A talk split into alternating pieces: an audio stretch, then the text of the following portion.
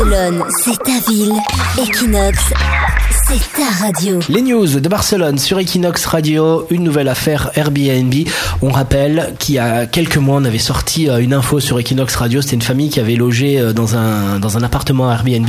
Ça avait complètement dégénéré à Barcelone puisque d'un coup est arrivé un nazi qui arrivait avec ses, euh, ses tatouages, ses drapeaux de croix gammée et tout. Donc la personne avait porté plainte. Ça a été mal fini pour Airbnb. Et là, nouvelle histoire. Amandine, c'est pas des nazis cette fois-ci, mais c'est pas mal aussi un Airbnb à Sens. On le sait tous, il y a toujours plus de touristes à Barcelone et donc une forte demande de logements touristiques. Et comme ce n'est pas donné à tout le monde d'aller à l'hôtel, forcément la plupart des gens réservent des appartements sur la plateforme Airbnb. Eh bien, ils pourraient tomber sur une annonce très originale, c'est le moins qu'on puisse dire, qui propose de dormir dans une tente sur la terrasse d'un appartement.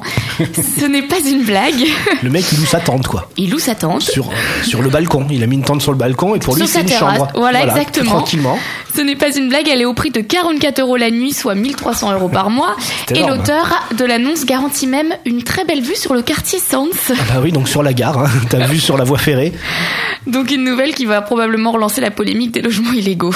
Ouais, c'est clair. Oui, parce qu'il n'a pas d'autorisation. On rappelle qu'il faut des autorisations pour faire du Airbnb.